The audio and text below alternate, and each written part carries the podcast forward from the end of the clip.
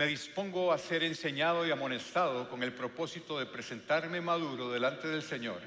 La gracia del Señor abre las puertas y el carácter las mantiene abiertas. Cuando yo empecé a estudiar medicina hace ya un siglo atrás,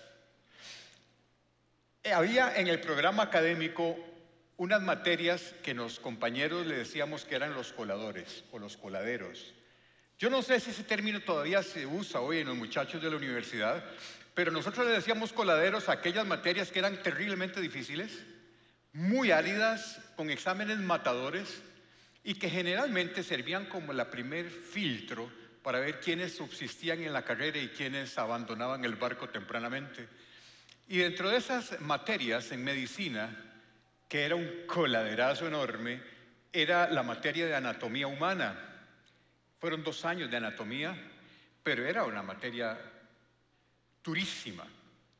Porque en anatomía humana usted estudia la estructura y funcionamiento de todo el cuerpo, sus relaciones entre diferentes estructuras, cómo funcionan, este músculo va de aquí a aquí, se llama de esta manera, tiene este nervio que lo inerva, este vaso sanguíneo que le llega sangre, esta vena que le saca sangre, se pega en esta parte que se llama así de este hueso, y así todo el cuerpo, imagínense ustedes lo difícil que es, por eso es que era un coladero.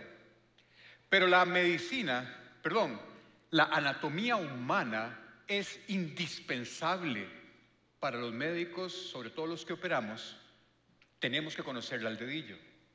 Y así como es indispensable el conocimiento de la anatomía humana para un médico cirujano, es igual de indispensable conocer la anatomía del pecado para la vida de un hijo de Dios. Y hoy a esta enseñanza le he puesto por título La anatomía del pecado. Espero no aburrirlos con una clase de anatomía, pero vamos a investigar y vamos a disecar el pecado. Vamos a adentrarnos en el pecado, vamos a, a entender dónde se origina, qué relaciones tiene, qué complicaciones da y cómo salir de él.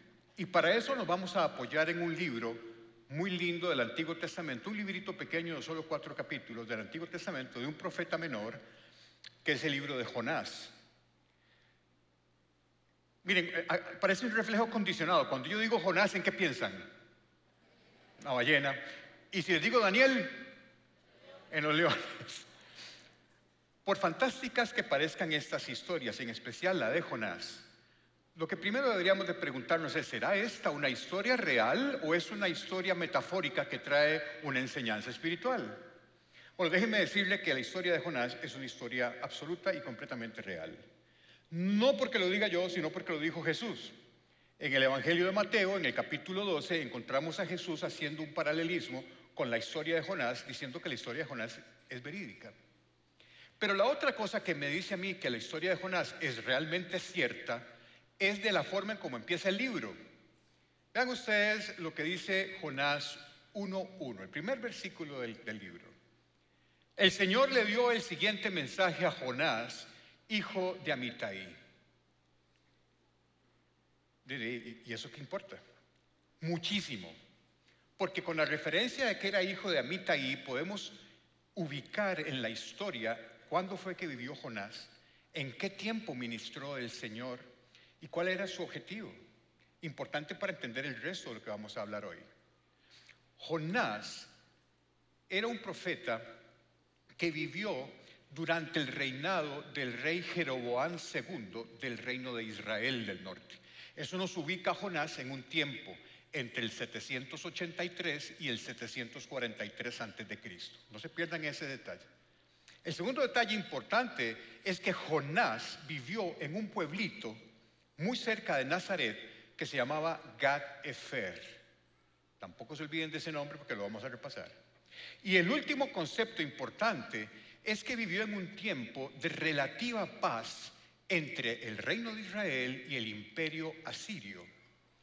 El imperio asirio era el enemigo acérrimo del pueblo de Israel los asirios habían asaltado, despedazado, robado, asesinado, degollado e hirviendo en aceite y poniendo en estepas a la gente durante décadas, durante décadas.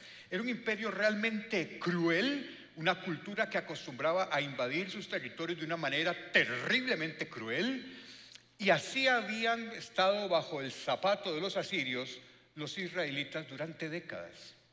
Pero en este tiempo en que el Señor levanta a Jonás, entre el 783 y el 743, era un tiempo de relativa paz. Los asirios habían vuelto su mirada hacia la conquista de otros territorios y habían dejado en paz por un tiempo al pueblo de Israel. Bien, veamos cómo empieza esta apasionante historia de Jonás, que nos va a llevar a entender el pecado. El texto dice así, el Señor le dio el siguiente mensaje a Jonás, hijo de Amitai, levántate y ve a la gran ciudad de Nínive, pronuncia mi juicio contra ella porque he visto lo perversa que es su gente. Entonces Jonás se levantó y se fue en dirección contraria a lo que el Señor le dijo. Dice, ¿cómo? El profeta de Dios le da a Dios una indicación y dice, ah, es para allá. No, yo voy para allá. Veamos qué es lo que está sucediendo aquí.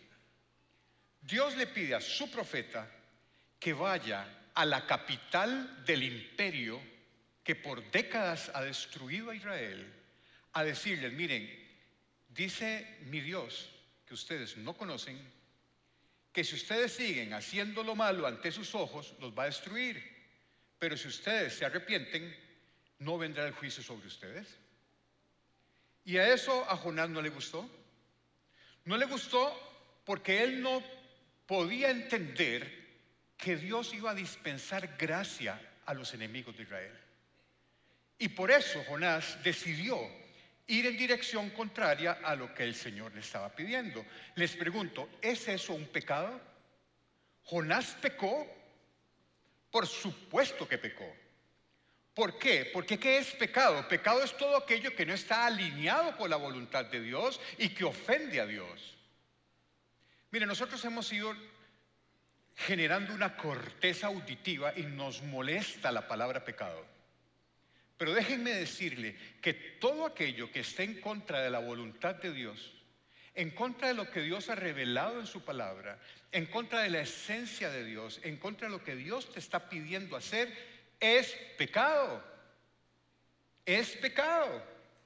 Así que Jonás pecó, porque literalmente hizo lo contrario a lo que Dios le estaba pidiendo. Él decidió ir hacia otro lado. Ahora, aquí viene en nuestra disección del pecado una primera descripción anatómica importante del pecado. No se engañe. Todo aquello que usted decida hacer que no esté en relación correcta con lo que Dios ha revelado en su palabra y su voluntad, se llama pecado. Y todo pecado inicia con una decisión. No tratemos de engañarnos, es que el pecado me topó de sorpresa y pequé. Eso no funciona así. Todo pecado inicia con una decisión. Y a veces tomamos decisiones que nos llevan a pecar porque nos, basamos en una pregunta equivocada. Miren, la pregunta equivocada ante una situación es, ¿tendrá algo de malo esto que voy a hacer? ¿Y por qué, a pesar de que parece una pregunta muy genuina, es una pregunta equivocada? Porque te da pie a que te justifiques. Esa pregunta, ¿tendrá algo malo? Te da las puertas abiertas para que usted empiece a justificar sus deseos y actúe en consecuencia. Por lo tanto, esa no es la pregunta que les recomiendo que se hagan ustedes, si están ustedes pensando hacer algo. La pregunta que tienen que hacerse es, ¿es esto sabio? ¿Es sabio lo que voy a hacer? ¿Y por qué esa es la pregunta correcta? Porque esa pregunta te obliga a confrontar tu decisión con lo que dice la palabra que es la fuente de sabiduría. Si usted pregunta, ¿esto que voy a hacer es sabio? Es porque usted está contrastando lo que usted quiere hacer con lo que dice la palabra de Dios. Por eso esa es una pregunta correcta. Así que, primer punto anatómico, no se engañe. El pecado inicia con una decisión y todo lo que usted decida hacer que esté en contra de lo que Dios está diciendo es pecado. Primer punto anatómico. Y veamos cómo sigue esta apasionante historia de Jonás. Ya dijimos que Jonás decidió no hacer lo que el Señor estaba diciendo y le dijo el Señor a Jonás, vaya a Nínive. Y él dijo, no, no voy, voy en dirección contraria. Entonces mire lo que dice el texto. Descendió al puerto de Jope, donde encontró un barco que partía para Tarsis. Pagó su pasaje, subió a bordo y se embarcó rumbo a Tarsis con la esperanza de escapar del Señor. ¿Dónde dijimos que estaba ubicado eh, Jonás en Gad Jefer? Que era un pueblito que estaba a la par de Nazaret. Nínive queda a 800 kilómetros al noroeste caminando sobre tierra firme.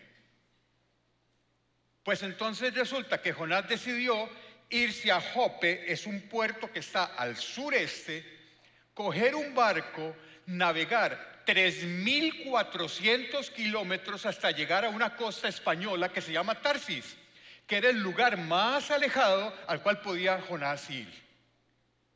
Miren, en ese tiempo Jonás no se montó en un crucero de Royal Caribbean. Era un barco modelo 783 antes de Cristo. Era un barquillo en unas condiciones de navegación totalmente precarias. No es que tenía ubicación satelital y teléfonos inalámbricos era montarse en una travesía sumamente peligrosa a 3.400 kilómetros de donde Dios le dijo que tenía que estar. Así que no solamente Jonás tomó una decisión de tomar un rumbo correcto, sino que además escogió el destino más alejado de la voluntad de Dios, exponiéndose a un peligro impresionante. Eso es lo que hace el pecado con uno te expone a un peligro impresionante y tratar de alejarte lo más que puedas de Dios. La pregunta es, ¿y por qué Jonás huyó? ¿Por qué tomó esa decisión? Si era un profeta de Dios. Bueno, las respuestas, hay tres respuestas posibles. Solo voy a decirles una. Y es porque Jonás estaba pidiéndole a Dios a él que hiciera algo que él no entendía, dispensar gracia que llevara la gracia de Dios a un pueblo que según Jonás no lo merecía, que era un pueblo que los había atacado, destruido, masacrado por décadas. Ayer en la, en prédica de ayer, una señora se me acercó al final de la prédica y me dice, viera que el Señor me dijo que le diga algo. Le digo, sí, dígame. A mí cuando me dicen el Señor me ha dicho algo, dígame. Dice el Señor, y tiene toda la razón, por eso lo repito, que Jonás conocía al Señor porque era su profeta, tenía una comunicación con él, pero no conocía el corazón de Dios en ese momento. No lo conocía. Porque si lo hubiese conocido hubiese entendido la gracia de Dios. Pero Jonás no lo entendió. Y por eso decidió irse para el otro lado. Ahora, no seamos tan duros con Jonás. Miren, tomemos en cuenta estos elementos. Jonás era un profeta. ¿Qué significa eso? Que tenía una relación estrecha con Dios. ¿Ok? Lo comisiona Dios a hacer algo que Jonás no le parece. No lo entiende y no le parece. Contextuémoslo hoy. Usted y yo conocemos a Dios. No solamente eso, el Espíritu Santo vive en nosotros desde el momento en que usted le entrega la vida al Señor Jesús. El Espíritu Santo vive en usted. Pero Dios te está pidiendo muchas veces acciones propias de un hijo de Dios que nosotros no estamos dispuestos a, seguir ni a cumplir y que nos parecen hasta amenazantes. Ejemplos, ama a tu enemigo. Perdona a todo aquel que te haya ofendido, independientemente de la gravedad de la ofensa, perdónalo. Ofrece la otra mejilla. No adulteres, no robes, no mientas, no levantes faltos testimonios, no seas codicioso. ¿No estamos nosotros muchas veces huyendo de Dios de la misma forma como huyó Jonás? No podemos ser tan críticos con Jonás, porque nosotros muchas ocasiones hacemos exactamente lo mismo. Y aquí le llevo al segundo punto de la disección anatómica de que estamos haciendo el pecado. Otro punto de interés aunque usted intente justificar su pecado, no existe ninguna justificación para pecar. Jonás justificó su decisión de pecar porque él no consideraba que ese pueblo que los había masacrado pudiera recibir la gracia de Dios. Ni eso es justificación. No se engañe, no existe ninguna justificación que le permita a usted pecar. No la hay. ¿Cuál área de tu vida es la que estás intentando huir del control soberano de Dios? ¿Qué es lo que más te ha costado entregarle a su soberanía? ¿Serán tus finanzas? ¿Será tu orgullo? ¿Será tu carácter? ¿Será un pecado oculto? ¿Será adulterio, engaño, robo, infidelidad, idolatría? ¿Qué es esa área de tu vida? ¿Cuál es esa área de tu vida de la cual estás intentando huir de Dios tal como lo hizo Jonás? Al final todos vamos a aprender una lección.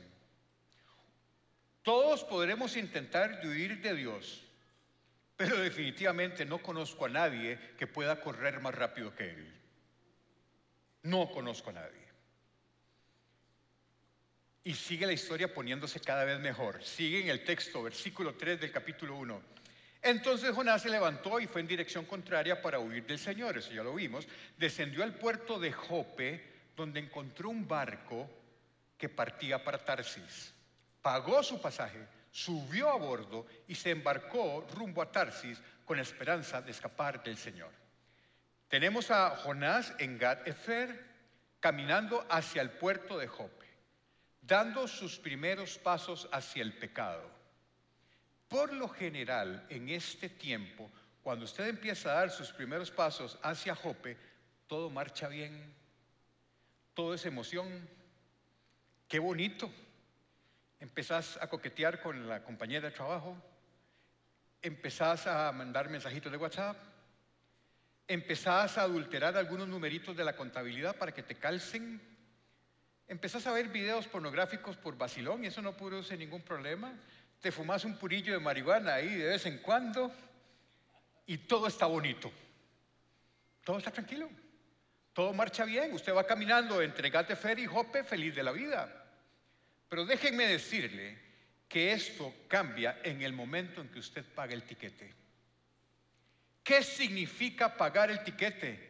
Pagar el tiquete, el tiquete representa aquel momento en donde usted ya está tan involucrado en el pecado que ya no hay vuelta atrás. Y usted pagó el tiquete y se montó en el barco. Ya el adulterio dejó de ser unos mensajillos inofensivos, entre comillas, de WhatsApp para hacer algo más. Ya adulterar un par de numerillos en la contabilidad significa cambiar todo un estado financiero. Ya fumarse un purillo de marihuana significa que estás consumiendo cocaína. Ya significa que usted dejó de ver videitos de pornografía. Ahora la pornografía es una adicción de la cual usted no puede salir. Eso es pagar el tiquete. Y créanme que tarde o temprano todo camino entre Gad, Efer y Jope terminará usted pagando el peaje. Siempre. Lo bonito de la anatomía hablando de la anatomía del pecado, es que la anatomía humana es igual en cualquier parte del mundo. Yo puedo operar una alemana, una china, una brasileña, una mexicana, una tica, porque todas son iguales anatómicamente. El pecado es igual. Siempre pasa lo mismo cuando ocurre igual, dice un amigo mío. Estas cosas es la crónica de una muerte anunciada. Así es la anatomía del pecado. Tarde o temprano usted va caminando hacia Jope y un momento a otro se ve ya con el tiquete comprado. Así que aquí vengo al tercer punto anatómico del pecado. Al dar tus primeros pasos en dirección al pecado, todo parece estar bien. Todo está bonito. No pasa nada. Así que les quiero dar una advertencia con mucho amor en este momento. Si usted está caminando alegremente entre Gadefer y Jope, pare ya. Porque si en este momento usted recapacita, vuelve su mirada al Señor, se, se vuelve a Él en arrepentimiento y fe, el daño colateral de lo que usted ha hecho todavía es poco. Todavía es poco. Pero si usted sigue caminando hacia Jope y paga su tiquete, las consecuencias y el daño colateral que su pecado produce va a ser catastrófico. Catastrófico.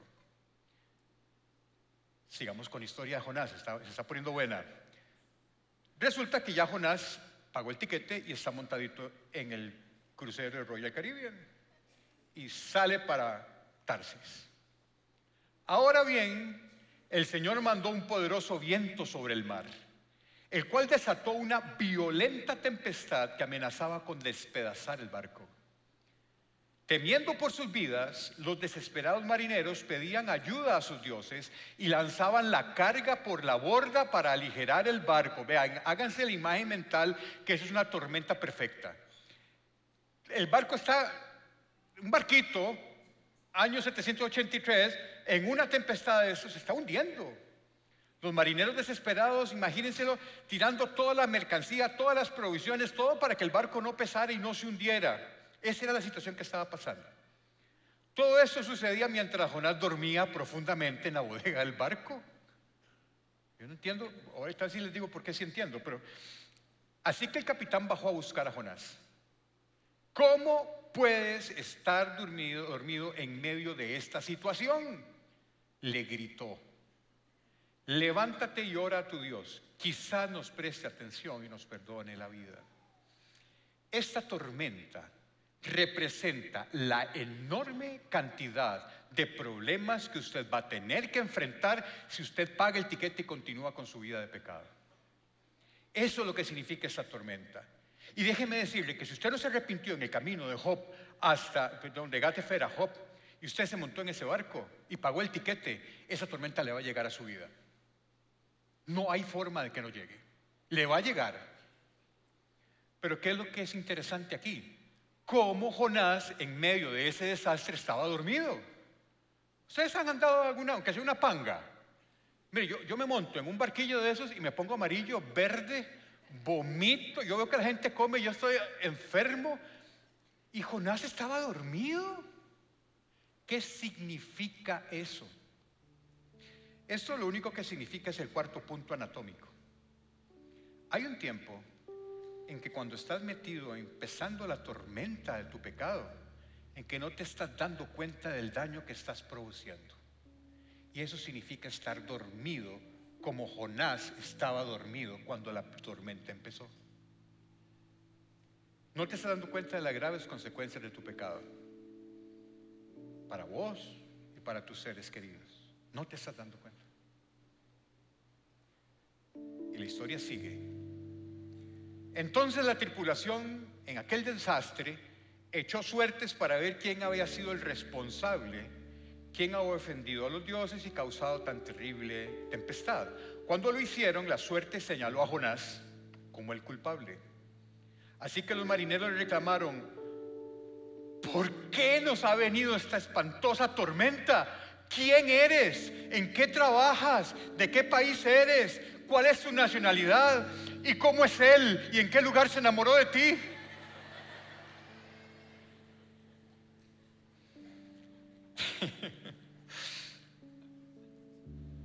Soy hebreo, contestó Jonás, y temo al Señor Dios del cielo, quien hizo el mar y la tierra. Los marineros se aterraron al escuchar esto, porque Jonás ya les había contado que huía del Señor. Y la respuesta del marinero es, ay, Jonás, ¿por qué lo hiciste? Mire, usted va a empezar a notar la gravedad de las consecuencias de su pecado cuando su pecado sea descubierto. Es en ese momento donde usted se va a dar cuenta de la tempestad en la que está metido. Cuando te dicen, ¿quién es fulanita de tal? O te encuentran un texto, ¿y esto? O te llama tu gerente financiero y te dice, mire, los números que usted está presentando no calzan. Hay un desfalco millonario.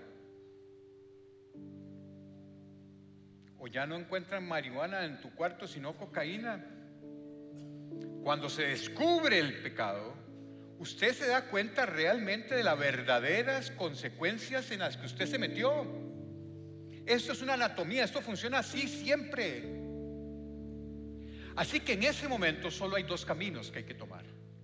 Jonás tomó el camino equivocado, pero el camino correcto es, aún en medio de esa tempestad, volverse a Dios en arrepentimiento y fe, como vamos a ver al final, porque, miren, la, la Biblia nos dice que si había una persona con el corazón conforme al de Dios, ¿quién era?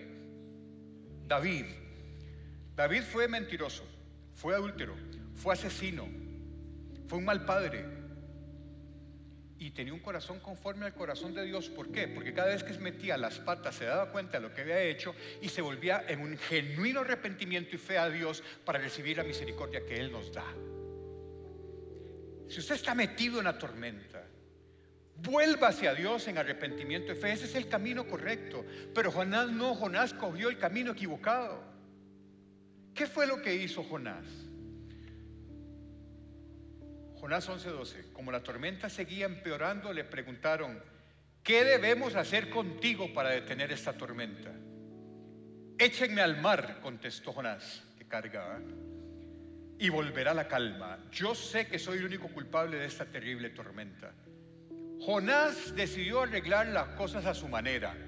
Decidió suicidarse, pero involucrando a los marineros. Ve qué bonito.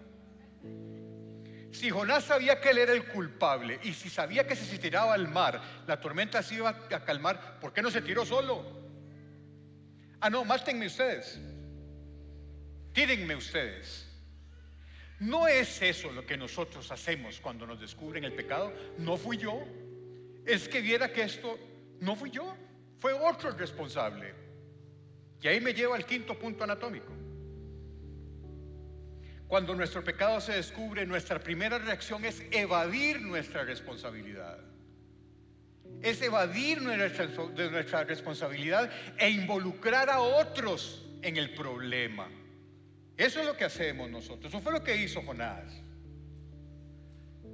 Así que usted está caminando, usted está caminando en dirección contraria a lo que el Señor te pide. Usted está en su pecado y se le desató la tormenta. Por favor, tome responsabilidad no, culpe a otros y vuélvase en arrepentimiento a Dios, que Él es misericordioso a través de la sangre de Cristo Jesús para perdonar cualquier pecado. Y la historia se pone mejor. Porque vean, cuando José les dijo eso, tírenme, los marineros remaron con más fuerza para llevar el barco a tierra, pero la tempestad era tan violenta que no lo lograron. Entonces clamaron al Señor Dios de Jonás, oh Señor, le rogaron, no nos dejes morir por pecado de este hombre y no nos hagas ser responsables de su muerte. Oh Señor, has enviado esta tormenta sobre él y solo tú sabes por qué. ¿No es esa la oración de tu familia cuando te descubren el pecado? Entonces los marineros tomaron a Jonás y lo lanzaron al mar embravecido y al instante se detuvo la tormenta. Los marineros quedaron asombrados por el gran poder del Señor. Le ofrecieron un sacrificio y prometieron servirle. Hasta aquí se salvó la tanda de los marineros. Vean ustedes, ninguno se murió. Pero el barco quedó totalmente destruido, sin provisiones, sin mercancía que iban a, mercadear en Tarsis. O sea, alguien perdió un barco alguien perdió, y ellos perdieron las provisiones, alguien perdió la mercancía. ¿Qué significa esto? Que a pesar de que no hubo muertos, el daño colateral fue gigantesco. Y es lo que ocurre con tu pecado. El daño que usted genera a su alrededor es funesto para usted, para su familia, para su esposa, para sus hijos, para su esposo. El daño es terrible. Perdemos de vista eso. Y eso me lleva al sexto punto anatómico de la disección del pecado. Debemos recordar que siempre el daño colateral de nuestro pecado es muy, muy grande y que las cosas no volverán a ser iguales. Para los marineros ahí termina la historia, pero para Jonás apenas empieza. Porque cuando usted está en medio de su peor tormenta, Dios va a proveerle un pez para que usted tenga un encuentro con él. Vean lo que dice el texto en Jonás 1.17. Entre tanto el Señor había provisto que un gran pez se tragara a Jonás. Y Jonás estuvo dentro del pez durante tres días y tres noches. Estar en el vientre de ese pez que Dios se lo dio a Jonás evitó que Jonás muriera ahogado. Que estuviera en un lugar que no podía hacer ninguna otra cosa más que pensar en lo que había hecho, envuelto en algas y en vómito de pez, jugos gástricos en un lugar oscuro, incómodo y feo. Yo he estado en la panza de un pez y sé lo que les estoy diciendo es horrible, pero de ahí el Señor me llamó. Ese lugar, ese vientre del pez, Dios te lo está dando en medio de tu tormenta para que tengas un genuino, íntimo y estrecho encuentro con Él. Hasta que Jonás entendió lo que había hecho, Jonás elevó una oración al Señor, una oración magnífica de arrepentimiento y fe. La oración la pueden encontrar ustedes en Jonás 2 del 1 al 9. No la voy a leer toda, me gustaría que la leyeran en su casa y la personalicen. Voy a leer apenas unos versículos, pero quiero que le ponga la cara suya si usted está en un pecado en esta oración. En mi gran aflicción clamé al Señor y Él me respondió. Desde la tierra de los muertos te llamé y tú, Señor, me escuchaste. Me arrojaste a las profundidades del mar y me hundí en el corazón del océano. Las poderosas aguas me envolvieron, tus salvajes y tempestuosas olas me cubrieron. Entonces dije, oh Señor, me has expulsado de tu presencia, aún así volveré a mirar hacia tu santo templo. Me hundí bajo las olas y las aguas se cerraron sobre mí. Las algas se enredaban en mi cabeza. Me hundí hasta las raíces de las montañas. Me quedé preso en la tierra cuyas puertas se cierran para siempre. Pero tú, oh Señor mi Dios, me arrebataste de las garras de la muerte. Cuando la vida se me escapaba, recordé al Señor, elevé mi oración sincera hacia tu santo templo. Y ahí sigue, pero quiero, quiero que ustedes tomen en consideración tres cosas que esta hermosa oración de Jonás nos enseña. Si usted está metido en la panza de un pez en este momento y usted quiere salir de ahí, tiene que hacer tres cosas. Uno, reconozca ante Dios su gran aflicción. Dos, reconozca su pecado y confiéseselo. No porque Él no lo sepa, es porque usted necesita ponerlo a los pies de la cruz de Cristo para recibir restauración. La confesión es importante. Y tercero, reconozca que la salvación de suya de ese momento solo puede venir del Señor.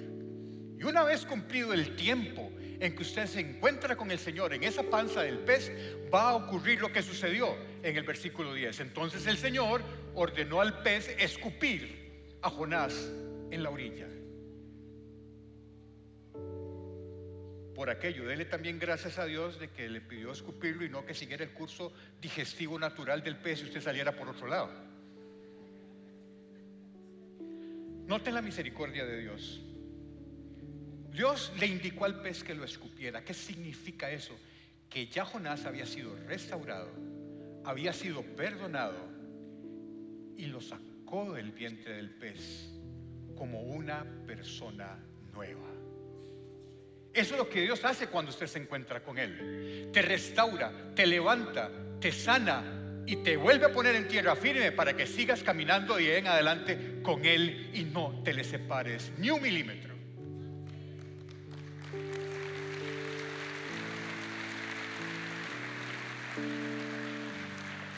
Al final, en el versículo 3 del tercer capítulo, dice, esta vez Jonás obedeció al mandato del Señor de Cueo, no. Y fue a Nínive, una ciudad tan grande que tomaba tres días recorrerla toda. Queridos hermanos de Comunidad Paz, nuestro Dios es un Dios de segundas oportunidades. Nuestro Dios es un Dios lleno de misericordia y amor. Jesucristo subió a la cruz del Calvario y murió por usted para que su sangre le limpie a usted de pecado. Usted ya salió de la panza del pez, pero si no ha salido, ¿hace cuánto está ahí? ¿Hace cuánto está usted en esa panza de pez? ¿Cuánto tiempo más te falta para salir de ella? A, Jonás le tomó tres días. ¿Cuánto te está tomando salir de esa panza de pez? ¿Cuánto te está haciendo falta para tener un encuentro con el Señor y que reciba su amor y su misericordia en medio de algas y de jugo gástrico en el que estás metido? ¿Cuánto tiempo te falta? Y eso me lleva al último punto anatómico. Si te vuelves a Dios en fe y arrepentimiento, encontrarás socorro en el momento oportuno. Recibirás su perdón. Pero no nos exime de las consecuencias que tenemos que enfrentar por lo que hicimos. Eso no nos lo exime. Jonás fue escupido en una playa. ¿Cuál? No sé. Pero sí sé que estaba más lejos de Gad Efer que lo que estaba cuando empezó la historia. ¿Qué significa eso? Que Jonás tenía que caminar desde la playa donde fue escupido, volver sobre sus pasos hasta Gad Efer y después dirigirse a Nínive.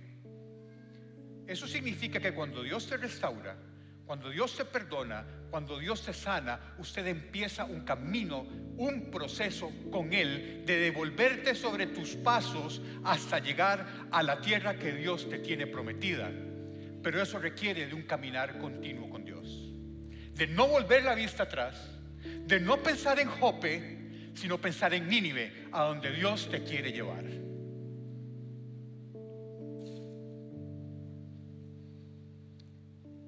Para terminar, queridos hermanos, amigos de Comunidad Paz, el Señor me pidió hoy que hablara a ustedes del pecado, porque Él quiere que no pequen. Esta anatomía del pecado es para que ustedes no pequen. Pero quiero hacer mías las palabras del apóstol Juan, escritas en su primera carta, en el capítulo 2 y en el versículo del 1 al 2. Y la quiero personalizar para nosotros hoy, porque ese es un mensaje que el Señor me puso en el corazón para dárselos a ustedes. Dice Juan, mis queridos hijos, pero yo les quiero poner, mis queridos hermanos de Comunidad Paz, les digo estas cosas para que no pequen. Pero si alguno peca, tenemos un abogado que defiende nuestro caso ante el Padre. Es Jesucristo, el que es verdaderamente justo. Él mismo es el sacrificio que pagó por nuestros pecados. Y no solo los nuestros, sino también los de todo el mundo. No hay pecado que el sacrificio de Jesús en la cruz no limpie. No hay pecado que usted haya cometido que tome por sorpresa a Dios.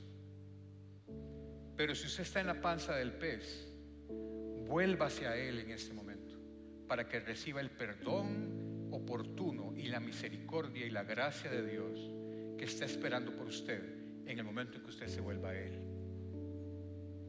Cierre sus ojos un momento, por favor.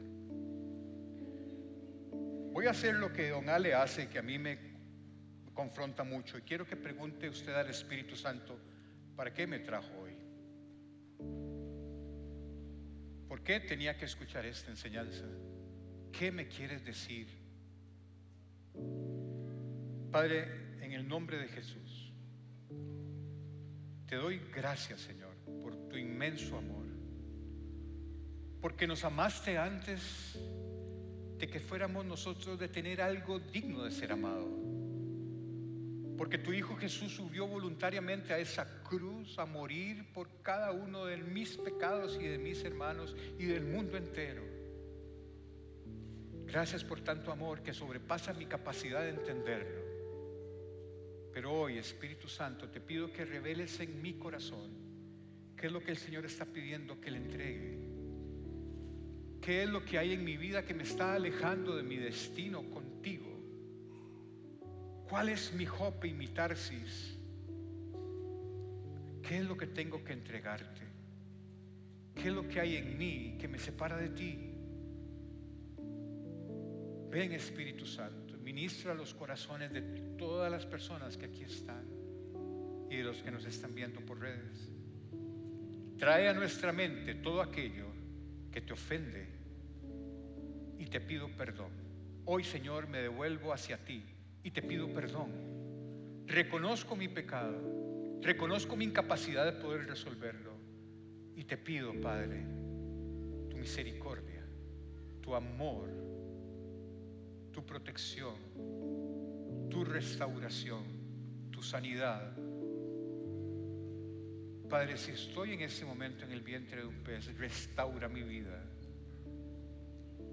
La pongo a los pies de la cruz de Cristo, Señor. Restaura mi vida. Haz que el pez me escupa como un nuevo ser, como un nuevo nacimiento, como una persona diferente. Y de ahora en adelante, Señor, caminaré contigo todos los días de mi vida para alcanzar el propósito que tú tienes para mí. Gracias por traerme hoy, Señor. Gracias por confrontar mi vida con tu palabra. Gracias porque sé que hoy recibo tu perdón y tu restauración, porque lo pedimos en el nombre poderoso de tu Hijo Jesús. Amén y amén.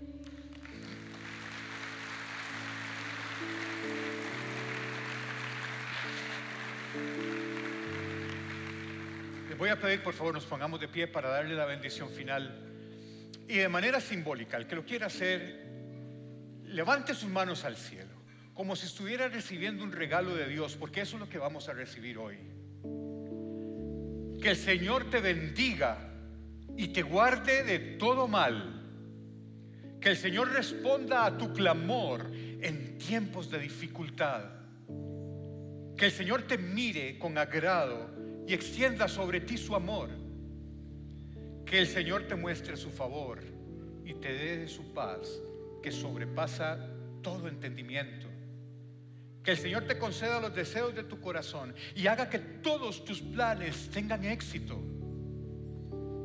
Que la gracia de nuestro Señor Jesucristo, el amor de Dios y la comunión del Espíritu Santo sea sobre tu vida y tu familia ahora y siempre en el nombre de Jesús. Y la iglesia dice, amén, amén. Muy buenos días, muchas gracias. Que el Señor los bendiga.